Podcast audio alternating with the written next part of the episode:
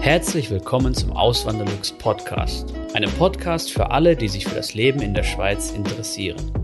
Hier erfährst du, wie es sich als Einwanderer in der Schweiz lebt, mit all den kleinen und großen Unterschieden bezüglich der beiden Kulturen. Zusätzlich gibt es nützliche Tipps, um dich vor eventuellen Fettnäpfchen zu bewahren.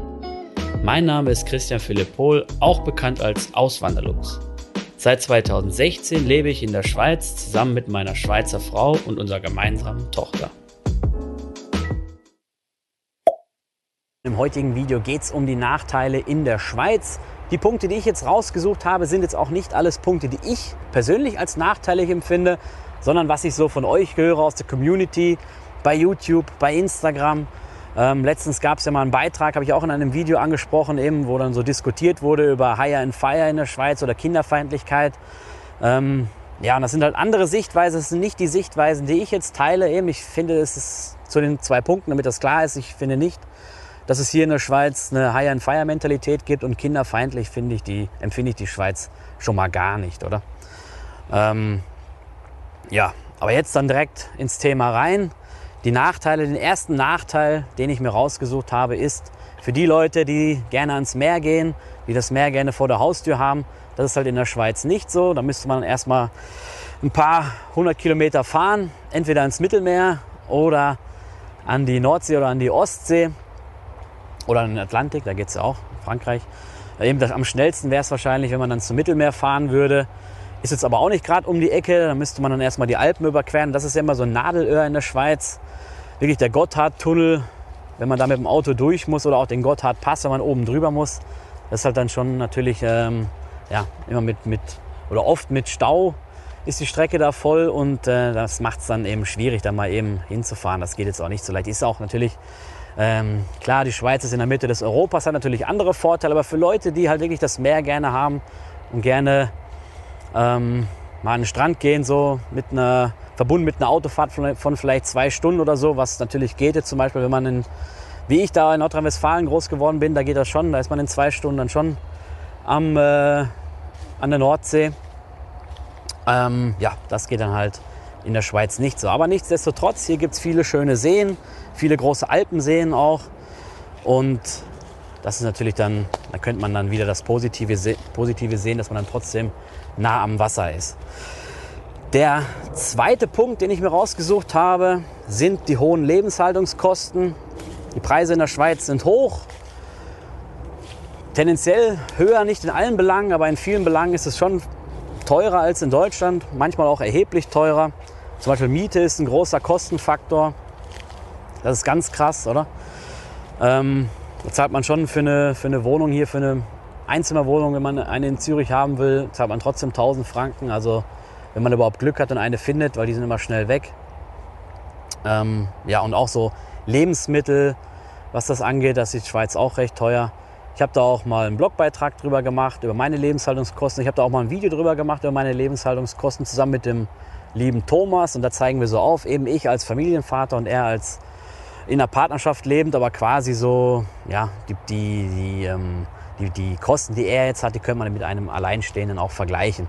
Klar, auch wenn er sich manche Kosten teilt mit seiner Freundin, so wie die Wohnung, aber tendenziell kann man das dann schon gut sich anschauen, was denn die Lebenshaltungskosten hier ausmachen. Die Löhne sind dementsprechend auch höher in der Schweiz. Und es ist wirklich wichtig, dass man dann gut verhandelt. Da habe ich auch mal ein Video drüber gemacht. Ihr müsst euch gut informieren, ihr müsst gut verhandeln. Ihr müsst wissen, was euer Marktwert ist. Nicht, dass ihr hierher kommt und dann auf einmal merkt, so, hey, der, der Lohn, der für einen, ja, für einen Deutschen erstmal hoch aussieht, ist dann vielleicht doch nicht mehr so hoch, weil man halt so hohe Lebenshaltungskosten hat. Wenn man aber da gut verhandelt und wenn man, in einer, wenn man eine gute Ausbildung hat und eine gute, ähm, gute andere Eignungen hat und halt einen hohen Marktwert hat, dann kann man hier auch in der Schweiz natürlich deutlich ein Plus machen. Da kann man dann auch mit Plus rausgehen. Und so sollte es ja eigentlich auch sein, dass man hierher kommt und dann auch einen höheren Lebensstandard hat als jetzt in Deutschland. Und eben die Schweiz ist natürlich attraktiv für viele Menschen aus dem Ausland. Viele ziehen hierher und wollen hier leben. Und das merkt man natürlich dann auch in den letzten Jahren. Immer mehr wird, wird gebaut für immer mehr Menschen. Wir gehen ja auf eine Schweiz mit 10 Millionen Einwohnern zu, sagt man zumindest, wenn das so weitergeht mit der, mit der Einwanderung. Und das macht sich dann auch bemerkbar, gerade am Wochenende, wenn schönes Wetter ist. am Wasser oder in den Innenstädten, da ist halt viel los, ist auch viel Verkehr dann auf der Autobahn zum Beispiel, Stau ist dann äh, eigentlich immer rund um Zürich und um die anderen Ballungszentren und das ist halt so ein Nachteil, ähm, den ich dann auch so wirklich sehe, dass es halt, dass man wirklich schauen muss, dann wenn gutes Wetter ist und wenn, wenn Wochenende ist, was man dann wirklich macht. Entweder man muss früh morgens direkt los oder man muss schauen, muss irgendwelche Geheim, Geheimecken noch, äh, noch finden. So, ja. Oder man muss wirklich dann in die Berge gehen. Das ist natürlich auch eine Möglichkeit, dann wirklich in, äh, auch nicht in so, in so Touristenecken, sondern halt ein bisschen abgeschiedener sich dann halt äh, dorthin, dorthin treiben lassen und äh, dann ist es auch eine, eine andere Sache. Der vierte Punkt, das ist wirklich ein Punkt, der, das ist wirklich ein großer Nachteil, finde ich, ebenso Thema Einsamkeit oder dass man Leute vermisst, Menschen vermisst aus der Familie, Freunde. Bekannte. Und das ist wirklich auch ein, Thema, was ich dann auch, ja, am Anfang war das überhaupt nicht so. Das ist ja klar, dann kommt man hierher, alles ist neu und alles ist cool und alles ist toll und da kommt man gar nicht so auf, auf Gedanken so an die Heimat oder an früher oder so. Aber mit der Zeit wird es halt immer häufiger und wenn man dann so eine, sowas noch hat wie jetzt Corona, diese Corona-Krise und man kann dann nicht in das andere Land zurück und kann dann seine, seine Verwandten oder seine Freunde besuchen, also bei mir vor allen Dingen meinen Sohn, dann, ähm, oder nur schwierig besuchen. Es ging ja dann schon irgendwie, aber es war dann nicht mehr so leicht. Und das war dann schon so, muss ich schon sagen, es war schon eine, eine harte Zeit, was das angeht. Ja, und das äh, sollte einem bewusst sein. Es ist auch so, ich sage es ja auch immer, mir gefällt es hier in der Schweiz richtig, richtig gut. Die Freundlichkeit der Menschen, die Höflichkeit der Menschen, der Umgang überhaupt ist, äh, empfinde ich jetzt, oder es gefällt mir sehr gut, der empfinde ich als besser als jetzt in meiner Heimat. In meiner Heimatregion, muss man dazu ja auch noch sagen, gibt es auch noch Unterschiede in Deutschland von Region zu Region.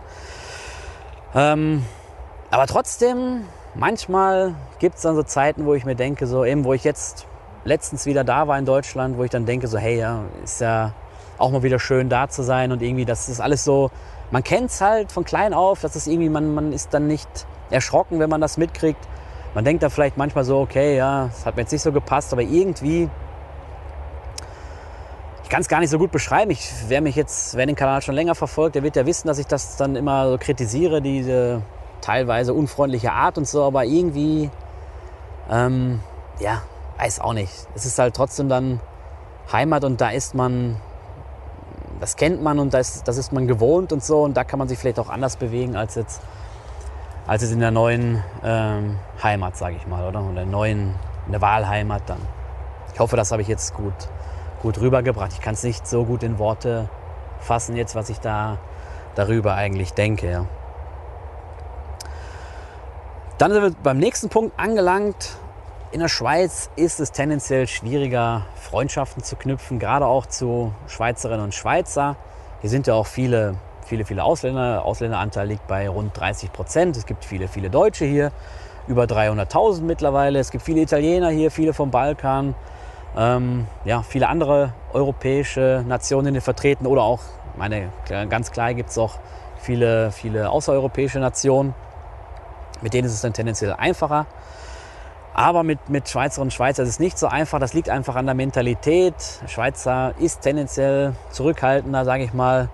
Und das ist halt auch so ein Punkt, was viele Deutsche dann, dann ähm, ja, was, was denen halt nachteilig auffällt, so, weil sie halt gerne mehr Kontakt hätten oder innigeren Kontakt hätten zu Schweizerinnen und Schweizer. Ja, wenn jetzt vielleicht Schweizerinnen und Schweizer zuschauen, wenn ihr Arbeitskollegen habt oder so ähm, und ihr würdet und ihr, und, und, ihr hört das jetzt vielleicht gerade und denkt so, hey, was könnte ich denn da machen? Ja, dann vielleicht einfach mal so auf ein Bier einladen oder auf ein, äh, keine Ahnung, auf einen Kaffee oder so nach, nach dem Schaffen oder sowas. Da würden sich wahrscheinlich viele Einwanderinnen und Einwanderer drüber, drüber freuen. Und da muss man ja nicht gleich eine, eine riesengroße Freundschaft draus machen. Das, äh, das versteht man ja auch, dass man da gar nicht so immer die Zeit für hat und ja, für neue Freundschaften und sowas, gerade wenn man älter geworden ist, und wenn Familie da ist. Aber ähm, ja, das wäre, glaube ich, etwas, worüber sich viele Deutsche in der Schweiz äh, sehr freuen würden. Ja. Bei mir ist halt was anderes. Ich habe durch meine Frau ja, sie ist ja Schweizerin, sie ist auch hier groß geworden, sie ist ja eine Zürcherin. Sie hat natürlich ihren ganzen Freundeskreis ähm, ja, schon gehabt und ich bin da reingerutscht und dafür ist es für mich halt nicht so ein großes Problem. Ja, aber ich höre das wirklich, wirklich von vielen und ich glaube, das ist mit eine, ein, oder es ist der größte nachteilige Punkt, den wahrscheinlich die Deutschen hier in der Schweiz aufführen würden. Ja? Dass sie halt es schade finden, dass man nicht so leicht Freundschaften zu Schweizerinnen und Schweizern knüpfen kann. Der nächste Punkt, Wochenarbeitszeit und Urlaubsanspruch. Der Urlaubsanspruch ist tendenziell niedriger hier in der Schweiz, die Wochenarbeitszeit ist tendenziell höher. Und das ist dann halt so, wenn man eine 100% Stelle hat, dann hat man hier in der Regel so 25 Tage Ferienanspruch, also Urlaubsanspruch. Und die, die Arbeitszeit oftmals 42 Stunden pro Woche. Da habe ich auch mal ein Video drüber gemacht. Wenn euch das mehr interessiert, könnt ihr mal gerne reinschauen. Ich verlinke es dann hier oben in der Ecke. In Deutschland ist der Urlaubsanspruch tendenziell höher, die Wochenarbeitszeit tendenziell geringer. Das ist halt so ein Ding, da, das muss man auch, ist auch ganz wichtig, das muss man auch dann bei der Lohnverhandlung mit, mit einberechnen. Wenn man mehr Zeit leistet, dann muss man halt auch dementsprechend einen höheren Lohn bekommen. Jetzt kommen wir zum letzten Punkt, was natürlich bei so einer Auswanderung auch immer gegeben ist. Auch wenn man das Land vielleicht meint, gut zu kennen, man meint, man hat sich gut informiert. Man meint vielleicht, so, man hat schon ein paar Mal bereist und man kennt es und man hat vielleicht schon Kontakte hier, ja, aber wenn man dann hier ist und dann hier lebt, und da sage ich mal, da reicht jetzt nicht ein Jahr, sondern da muss man schon zwei, drei, vier Jahre sein und dann lernt man es erstmal richtig kennen. Und dann kann natürlich sein, oder das Risiko besteht, dass es einem dann doch nicht gefällt oder dass irgendetwas passiert, dass man vielleicht wieder zurückgehen möchte nach Deutschland. Das ist, gehört einfach dazu. Das ist nun mal so, es gibt keine Garantie im Leben für nichts, aber dementsprechend, also wenn, wenn man jetzt dann denken würde, man hat dann was verloren, ja, man hat dann nichts verloren, man hat dann halt eine Erfahrung gewonnen, ja. Und diese Zeit, diese Erfahrung kann dann ja einem auch niemand nehmen. Wenn ihr noch weitere Nachteile gefunden habt oder wenn ihr noch weitere Nachteile für euch entdeckt habt oder ihr meint äh, entdeckt zu haben, dann schreibt es mir gerne in die Kommentare. Ansonsten wünsche ich euch noch einen schönen Tag, macht's gut, bis zum nächsten Mal. Ciao. Vielen lieben Dank fürs Zuhören. Neue Podcast-Folgen gibt es jeden Montag und Samstag um 9 Uhr vormittags. Schaut auch gerne auf meinem Blog auswanderlux.ch vorbei. Dort erfahrt ihr mehr über mich und mein Leben in der Schweiz. Zudem findet ihr mich auf YouTube und Instagram unter dem Namen Auswanderlux.